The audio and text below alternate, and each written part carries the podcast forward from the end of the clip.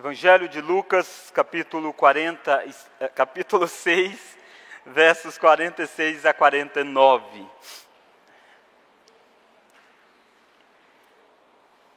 Nós estamos fazendo uma série de mensagens intitulada As Histórias que Jesus contou. Nós temos visto várias parábolas de Jesus, várias histórias que o nosso Salvador proferiu enquanto esteve neste mundo.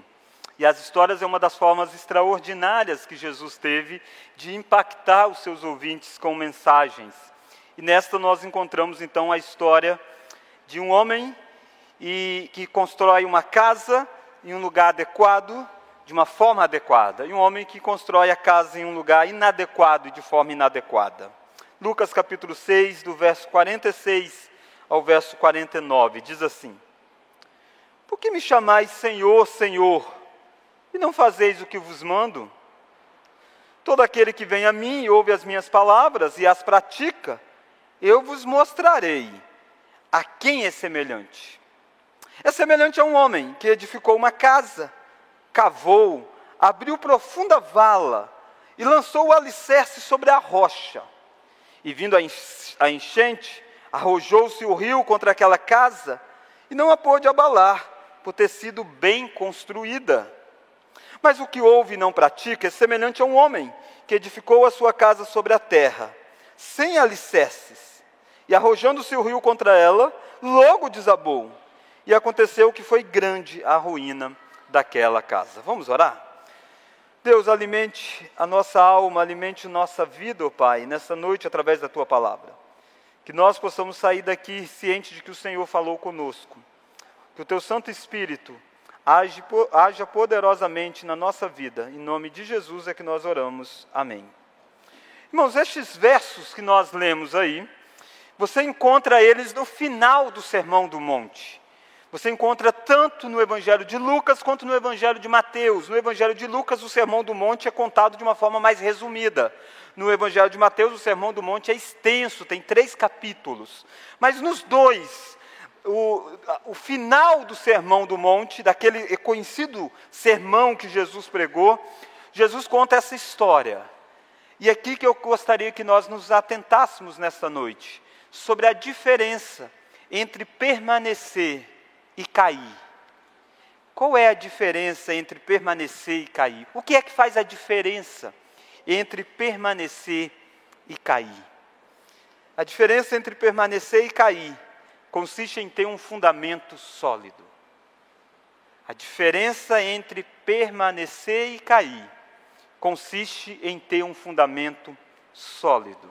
E eu gostaria que nós olhássemos duas lições nesta noite. E a primeira delas é a triste incoerência de muitos que seguem a Cristo. Muitos que seguem a Cristo vivem numa triste incoerência e Jesus diz isso no verso 46. Olha aí o verso 46. Por que me chamais Senhor, Senhor, e não fazeis o que vos mando? Jesus termina este sermão mostrando a triste incoerência entre aqueles que professam algo com a sua boca, mas o negam com o comportamento eles confessam com a boca e eles dizem Senhor, Senhor. E aqui é uma ênfase enorme. Porque a, a ideia de Senhor é a ideia de senhorio, de governo, de, daquele que domina sobre. E a ideia de repetir duas vezes Senhor, Senhor, é a ideia de intimidade. É a ideia de ênfase, é a ideia de preste atenção, de destaque, isso é muito importante. Então, ele repetia duas vezes. E Jesus diz: tem gente assim. Tem gente que tem uma profissão, uma professa, eh, professa com a sua boca palavras belas sobre Deus. Ele, ele o declara como Senhor e eles falam como quem tem intimidade com Deus. Parece que eles são assim com Deus. Mas Jesus diz assim: que incoerência! Porque eles não fazem o que eu vos mando. É possível alguém na mente professar com a boca de que ele tem um Senhor, mas no dia a dia não demonstrar isso, Jesus diz sim, é possível. Isso é triste. A diferença entre permanecer e cair consiste em ter fundamento sólido. Por que, que pessoas caem nesta jornada em última instância? Por que, que pessoas ficam prostrados para sempre nesta jornada? Porque há a triste incoerência de muitos que seguem a Cristo. E é triste quando nós olhamos para a história. É triste quando nós percebemos de pessoas que durante um tempo viveram próximo de Cristo como quem tinha muita intimidade com Cristo. Mas de repente eles se afastam de Cristo. Mas na verdade não é só naquele momento que ele se afastou, na verdade a vida toda, essa intimidade com o Senhor, este relacionamento com Deus, não passava da boca. Era algo superficial, embora visível embora muitas pessoas o louvassem. Você lembra de pessoas assim no ministério de Jesus? Você deve se lembrar, por exemplo, dos escribas e fariseus. Só para vocês terem ideia quem eles eram, eles gostavam de orar em pé na praça. Eles levantavam os olhos para o céu, a mão, dizia belas palavras. Tudo com o intuito de ser visto pelos homens. E eles eram reputados como pessoas íntimas de Deus, pessoas que tinham a religião como centro da vida. E você percebe no ministério de Jesus que todos eles, boa parte deles, não passava de sepulcro caiado. O que é um sepulcro caiado? Algo bonito, está pintado, mas por dentro está podre. É isso que tem na caminhada. Jesus vai dizer em algumas parábolas da ideia do joio no meio do trigo.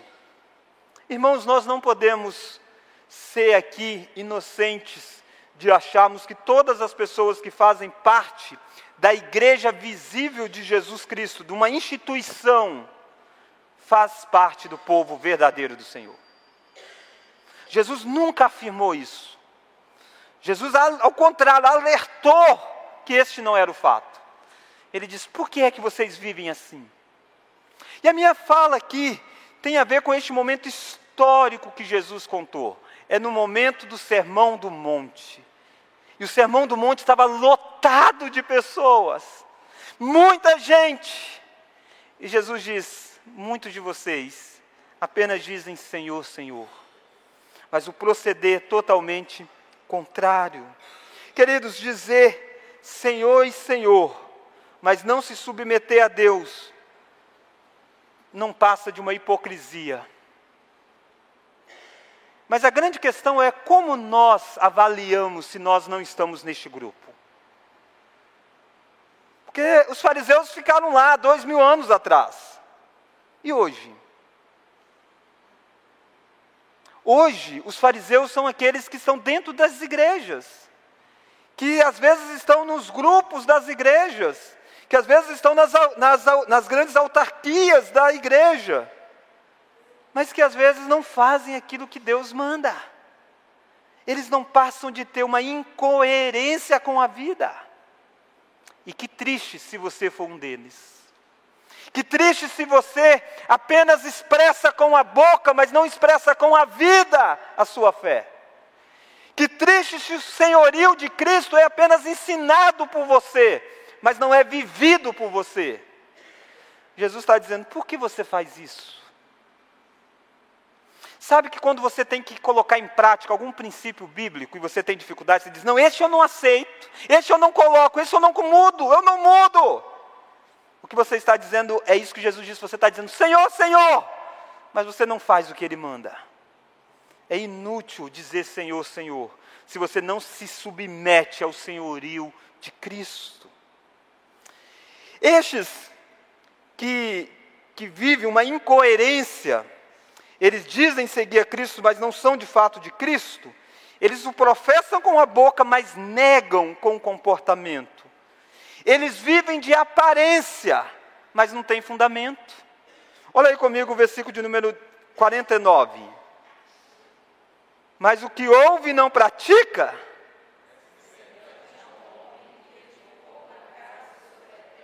sem alicerce, só daí. Construir é um negócio complicado demais. Eu, quando eu saí do seminário, logo de início peguei a construção da igreja. Eu até brincava assim, com os meus professores de seminário. Poxa, vocês me ensinaram exegese, teologia, mas ninguém falou sobre qual cor de tinta, essas questões todas. E quando nós estamos construindo, facilmente o que mais chama a nossa atenção é o quê? O acabamento. Aquilo que é visível. Mas, queridos, o que, que adiantaria nós termos este belo acabamento se essa igreja não tivesse uma estrutura? E quanto é investido em estrutura? Só aqueles que entendem que valoriza a estrutura. Sabe que precisa ter alicerces fundos para que possa ter sustentação. Estes aqui têm aparência, eles têm casa. As pessoas que passavam, olhavam visivelmente, não via muita diferença entre estes que viviam uma incoerência de vida com aqueles que eram realmente convertidos, porque a casa parecia igual às vezes até mais bonita desses que tem declaração bonita sobre Jesus, mas que não tem fundamento. Mas não tem nada lá. Se cavar, não acha nada. Foi construído superficialmente. Que triste se a minha espiritualidade, se a sua espiritualidade for apenas uma espiritualidade de aparência. Apenas uma espiritualidade onde as pessoas veem, mas Deus que sonda os corações e que conhece os seus secretos sabe que não é nada disso. É apenas uma casa bonita, mas que não tem nada que fundamenta. A triste incoerência daqueles que seguem a Cristo. Eles o professam com a boca, mas negam com o comportamento. Eles vivem de aparência, mas não têm fundamento. Muitos deles nunca faltam um culto. Muitos deles nunca falta uma escola dominical. Muitos deles têm aparência, mas não têm vida, não têm fundamento. Eles sofrerão grande ruína. Olha lá o verso 49. Por que, que é triste essa incoerência? Porque eles vão sofrer grande ruína. E nós nos dizemos isso com alegria no coração. É impossível fal falar da ruína de um ser humano com alegria no coração. Mas a Bíblia diz que eles sofrerão. Olha lá o verso 49. Mas o que ouve e não pratica é semelhante a um homem que edificou uma casa sobre a terra, sem alicerces. Vamos ler? E arrojando-se o rio contra ela, logo desabou. E aconteceu que foi grande a ruína daquela casa. A diferença entre permanecer e cair consiste em ter um fundamento sólido. Mais cedo ou mais tarde a ruína se dará. Quem não tem fundamento, mais cedo ou mais tarde tomba, porque a vida é difícil. Mais cedo ou mais tarde, se a sua fé em Cristo é apenas da boca para fora, você tomba na jornada. Porque às vezes o seu edifício sobre o qual você edificou, como você não cavou fundo, como você não colocou na rocha correta, você construiu sobre o dinheiro, por exemplo. E quantas pessoas não constroem não constrói a vida sobre o dinheiro? De repente uma crise financeira vem, avassaladora, você perde os bens que você tinha. Outros edificam a vida sobre a saúde, e para eles a coisa mais importante é a saúde. De repente vem uma doença, de repente ele vai ao médico fazer um check-up e tem um diagnóstico terrível. E aí, o que vai fazer da vida agora? Quando chega um diagnóstico dizendo não tem mais jeito, a despeito de quanto dinheiro você tem, a despeito de que médico você procura, não tem jeito. E aí a vida que estava edificada sobre a saúde, os seus planos, os seus projetos, tanta coisa que você tinha para você, de repente arruinou, acabou. Despencou. Pessoas que edificam a vida sobre a família, de repente se deparam com a morte do cônjuge. De repente se deparam com a morte de um filho ou de uma filha de repente se depara com a morte do pai, com a morte da mãe, e aquelas pessoas tombam na vida. Queridos, não há nada de errado com o dinheiro, não há nada de errado com a saúde, não há nada de errado com a família. Aliás, você tem que cuidar dessas coisas. Você deve trabalhar mesmo para ter, para você poder acudir os necessitados, para você ter, ter com que se sustentar. Você deve cuidar da sua saúde, procurar cuidar das formas corretas. Afinal, o seu corpo é templo do Espírito Santo. Você precisa cuidar da sua família. Aqueles que não amam a sua família são pior do que os descrentes. Mas estas coisas não podem ser o fundamento da vida. Não pode ser lá que a sua vida está fundamentada. Porque mais cedo ou mais tarde a tempestade chega. Mais cedo ou mais tarde a chuva brota. Mais cedo ou mais tarde o rio cresce. Mais cedo ou mais tarde dá contra isso. E você perde a razão de viver. Como tantas pessoas têm perdido a razão de viver. Jesus está advertindo seriamente de que não basta dizer Senhor, Senhor. Não basta ouvir. Não basta estar diante do maior pregador de, da história que foi Jesus. Não basta estar sentado ouvindo dele palavras grandiosas. Se eles não estiverem com a vida edificada no lugar certo, mais cedo ou mais tarde eles vão tombar. E se eles não tombar durante esta jornada, eles vão tombar no último dia, quando Cristo voltar. Porque haverá um dia em que eles estarão diante destes que eles viveram de forma incoerente a vida toda. E percebe quão grave é se alguém usar o seu nome, por exemplo, dizendo que você disse determinada coisa, ou fazer coisas em seu nome, sem a sua autorização. Você fica revoltado com isso. Dizer que você fez algo. Queridos, aqueles que professam o nome de Cristo, mas não vivem de acordo com Cristo, eles estão fazendo isso. Não é à toa que Moisés vai dizer num dos mandamentos: aquele que tomar o nome do Senhor em vão, Deus não terá por inocente.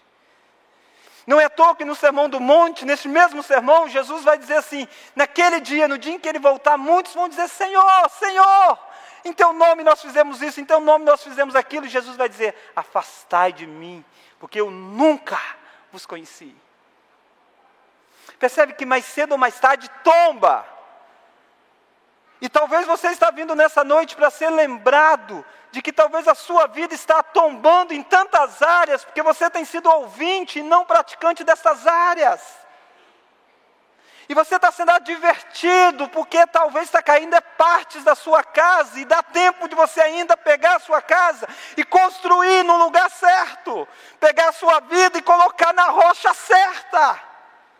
Porque um dia não vai ter mais essa oportunidade.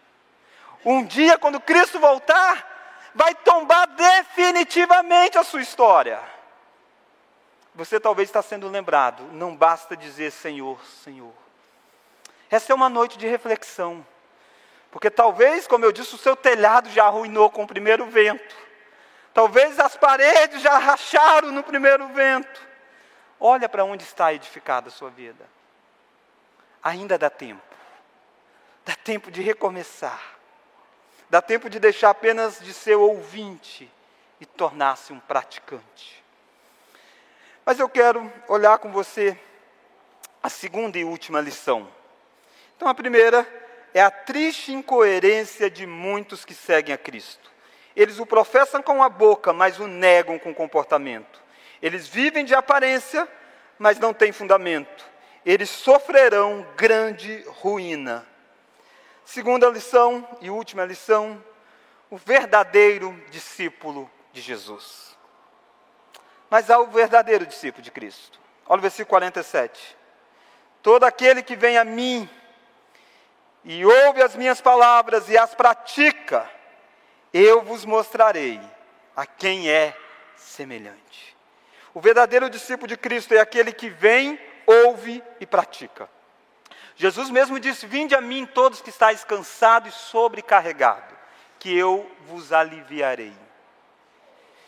Muitos vieram até ele, e ele começa a pregar e muitos o ouvem. E aqueles que praticam têm uma diferença essencial na vida. O verdadeiro discipulado consiste em ir a Cristo. Sem ir a Cristo, você nunca será verdadeiro discípulo dele. Indo a Cristo, você vai também à igreja de Cristo. Você vai à noiva do Cordeiro. E a Cristo você precisa também ouvir o que Cristo diz. Há muitas pessoas que entram num culto e não ouvem nada do que é falado. A mente está longe daquilo que é falado. Esquece que ouvir requer esforço. Às vezes até anotar mesmo. Ouvir requer atenção. Eu lendo para preparando este sermão, li um comentário, um, um autor, e ele chama a atenção para uma ilustração muito interessante. Ele diz, e é de fato, eu lembrei que é assim mesmo. Em alguns voos, quando você vai viajar, E aí então a aeromoça vai dizer aquelas regras lá, se o avião cair, faça isso, isso, isso, né? Então quando ela começa a falar, pode olhar, a maioria das pessoas coloca um fone no ouvido, pega um livro, e não está nem aí para o que ela vai falar. E às vezes dá até medo mesmo se for prestar muita atenção no que ela vai falar. Aí ele diz assim, certa feita a moça, no final, disse assim, quando cair as máscaras, coloque no seu umbigo e continue a respirar. E ninguém percebeu que ela tinha porque ninguém está nem aí mesmo, né? Às vezes parece que na igreja acontece isso. É por isso que às vezes muitas heresias são anunciadas de púlpitos de igreja. Porque às vezes parece que é uma aeromoça dizendo lá, se cair a máscara, coloca no seu umbigo, e você não vai perceber. Percebe como é que Jesus diz? Precisa ouvir. Quer ser discípulo de Cristo? Vá até Ele. Ele tem água para você. Ele pode saciar você, ele pode matar a sua fome, porque ele é o pão vivo do céu.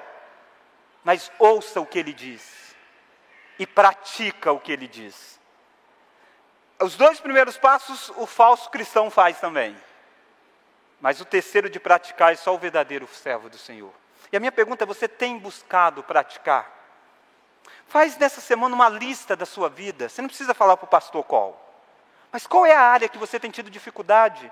Enquanto às vezes a gente não escreve, a gente tem dificuldade de realmente perceber isso. Para que você possa crescer, crescer na prática. Mas aquele que é verdadeiro discípulo de Cristo, ele é aquele que vem, ouve e pratica a palavra, ele é aquele que tem fundamento. Olha aí o versículo 48. Jesus disse assim: Eu vou comparar, eu vou mostrar quem é essa pessoa. É semelhante a um homem que, edificando uma casa, cavou, abriu profunda vala e lançou o alicerce sobre a rocha. Olha a diferença. Ele cava, ele vai na profundidade, ele coloca no lugar certo e coloca sobre a rocha. Você sabe que ao longo de toda a Escritura, Cristo é a verdadeira rocha sobre a qual a nossa vida tem que estar edificada. A razão da nossa existência tem que ser Cristo. Se for outra coisa que você colocou lá, você está naquele grupo que vai naufragar. E a minha pergunta é isso: você tem fundamento? Por que, que você vem à igreja? Por que, que você, todos os domingos, entra em uma igreja? Por que, que durante a semana você vive? Por que, que você trabalha? Qual a razão de você ir todos os dias para um trabalho?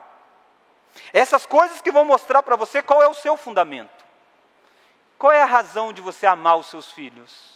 Qual é a razão de você amar a sua esposa? Qual é a razão de você amar o seu esposo? Qual é a razão de você ser fiel aos votos conjugais? Qual é a razão de você é, se envolver na, na, na, cultura, na educação? Qual é a razão disso, disso tudo? Se a razão não for Cristo, você está edificando a sua vida sobre você mesmo. Se Cristo for a rocha, Todas estas coisas têm o seu devido lugar e são joias, belas, maravilhosas e elas crescem. Mas se estas coisas não estão edificadas sobre Cristo, você está em grande apuro. O verdadeiro discípulo de Jesus é aquele que vem, ouve e pratica a palavra de Deus, é aquele que tem fundamento, ele está edificado sobre a rocha, e ele é aquele que permanece de pé, a despeito das tempestades da vida. Olha aí o versículo 48 ainda. É semelhante a um homem que edificou uma casa, cavou, abriu profunda vala e lançou o alicerce sobre a rocha. Vamos ler? E vindo a enchente, arrojou-se o rio contra aquela casa e não a pôde abalar, por ter sido bem construída. Percebe que a enchente que vem sobre a vida do falso crente vem também sobre a vida do crente. É o mesmo rio que transborda lá, transborda aqui também. Você não deve se iludir achando que o fato de você estar edificado sobre a rocha não vai soprar vento sobre a sua vida, não vai vir tempestade sobre você, não vai vir tentações sobre você. A diferença é que não abala, não cai, está firme. Você que é adepto a contar as histórias para as criancinhas, você deve lembrar da história do lobo mau. Lembra? Eu estou revivendo essas épocas. E aí eu e Monique contamos várias histórias para a Esté, principalmente as histórias bíblicas, mas também contamos as histórias clássicas da sociedade. E contamos essa história. E ela já aprendeu, e ela diz, aí o que, que acontece com o lobo? E aí chegou o lobo, e o lobo, ela faz, sopor. E a casa cai. Queridos, não é o lobo que vai aparecer, mas é a falta de dinheiro. É uma divergência conjugal, é uma divergência familiar, é perder alguém que você tanto ama. Essas coisas vão acontecer, mais cedo ou mais tarde. A diferença é se você está com a rocha, aí você está firme, que é Cristo. Quando você está fundamentado, você pode ter experiências como de Paulo. Olha que descrição que Paulo faz, preste atenção nisso. Olha como Paulo vivenciou algumas realidades da vida. Ele diz assim: em tudo somos atribulados, porém não angustiados, perplexos, porém não desanimados, perseguidos, porém não desamparados, abatidos, porém não destruídos. Olha que contraste. Às vezes a gente confunde essas coisas, a gente acha que é porque a gente está na rocha, a gente não será atribulado, a gente não será perplexo, a gente não ficará perseguido, a gente não ficará abatido. Nós ficaremos, queridos. Mas jamais nós estaremos definitivamente angustiados. Jamais estaremos desanimados definitivamente.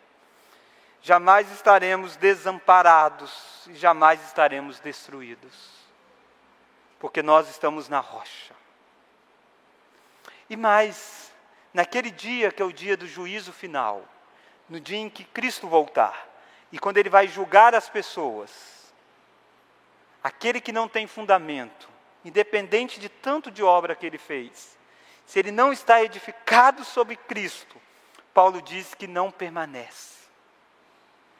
Aquele que está edificado sobre Cristo, a despeito de tantas lutas e dificuldades, a despeito de tantos erros da sua jornada, a Bíblia diz: ele permanecerá, porque ele edificou sobre Cristo Jesus. Ele edificou, como nós cantamos nessa noite, sobre a cruz de Cristo. Ele edificou sobre a obra de Cristo. Ele edificou sobre a, os méritos de Cristo. E o dia do juízo não será um dia de destruição, de ruína, mas será um dia de alegria. Ao ponto de Lucas dizer assim: quando vedes essas coisas acontecendo, erga os olhos, porque a vossa redenção se aproxima. Mas isto não é para aqueles que dizem Senhor, Senhor e não têm vida. Isso não é para aqueles que ouvem apenas. Isso é para aqueles que vêm a Cristo, ouve de Cristo e pratica. Percebe que nessa tríade o que define é praticar. Você nessa noite precisa avaliar se as coisas não estão caindo na sua vida. Sua família, sua forma de ser. Talvez é sinal de que você não está praticando nada do que Deus diz. E vai cair mesmo. Se você mudar, no último dia você tem redenção para você. Se você não mudar, no último dia o seu destino eterno será um dia de destruição, de grande ruína, e logo desabou. Eu gostaria de lembrar que quando Jesus contou essa história, tinha uma multidão ouvindo. E Mateus diz que eles ficaram admirados com o que Jesus ensinou. Porque Jesus ensinava como quem tem autoridade. Eles ficaram de boca aberta. Na nossa cultura eles diziam, uau! Era uma multidão. Mas quando as tempestades vêm sobre aquela multidão, pouquíssimos permaneceram. No meio daqueles tinha um homem chamado Judas, que dizia Senhor, Senhor, que curava talvez, que caminhou com Cristo, comeu dos pães que Cristo multiplicou, esteve num barco em que Cristo acalmou a tempestade, viu pessoas sendo ressuscitadas diante dele e dizia: Senhor, Senhor mas teve uma grande ruína. Porque o que estava edificado, Judas edificou não sobre Cristo, mas sobre o dinheiro, sobre o amor ao dinheiro. E ele vendeu Jesus, trocou a pedra por 30 moedas. E terrível será, ele já está sofrendo, porque a Bíblia diz que ele é o filho da perdição.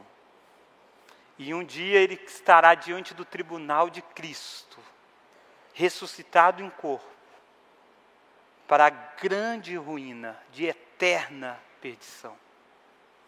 Eu gostaria que Judas fosse o único caso, mas não é. Judas foi, esse caso de Judas ilustra o quadro de muitos daquela época de Jesus, da maioria.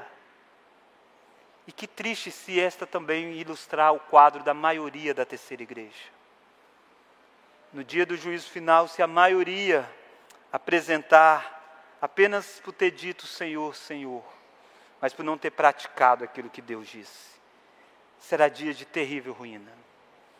Mas se você está com a vida em Cristo, e se você não está, hoje é dia de colocar em Cristo, você pode se alegrar, porque o sermão dessa noite diz para você que você permanecerá de pé, a despeito da quantidade de tempestade que vier sobre você. A despeito das artimanhas de Satanás, se você está em Cristo, maior o que está em você do que o que está no mundo. A despeito de tudo que o mundo faça, você não cai porque você está sobre a rocha, e a rocha é Jesus. Vamos orar? Pai querido, nós somos expostos nessa noite à verdade da tua palavra, verdade dura, verdade real, verdade que pode transformar a nossa vida, verdade que é para nós sondarmos onde está construído a nossa jornada. Deus, que esta noite seja uma noite de reflexão. Que triste é viver dizendo Senhor, Senhor, mas estando longe de praticar aquilo que o Senhor ensina. Estando longe de estar com as nossas vidas firmadas na rocha que é Cristo. Que bom, ó oh Deus, que essa também é uma noite em que nós podemos redirecionar os fundamentos da nossa vida. E nós podemos ser consolados por já estarmos em Cristo de saber que nada pode nos separar do amor de Deus, que nada pode nos afastar, que nada pode trincar a nossa vida, porque o teu sangue é o sangue que irriga toda essa construção, e a tua pessoa é a pessoa que está lá no centro disso tudo. Obrigado, Deus, porque Cristo Jesus tem sido Deus da nossa vida tem sido o motivo da nossa existência, tem tido a razão do nosso louvor. Essa oração que nós fazemos no nome deste que é a rocha, no nome de Jesus Cristo. Amém.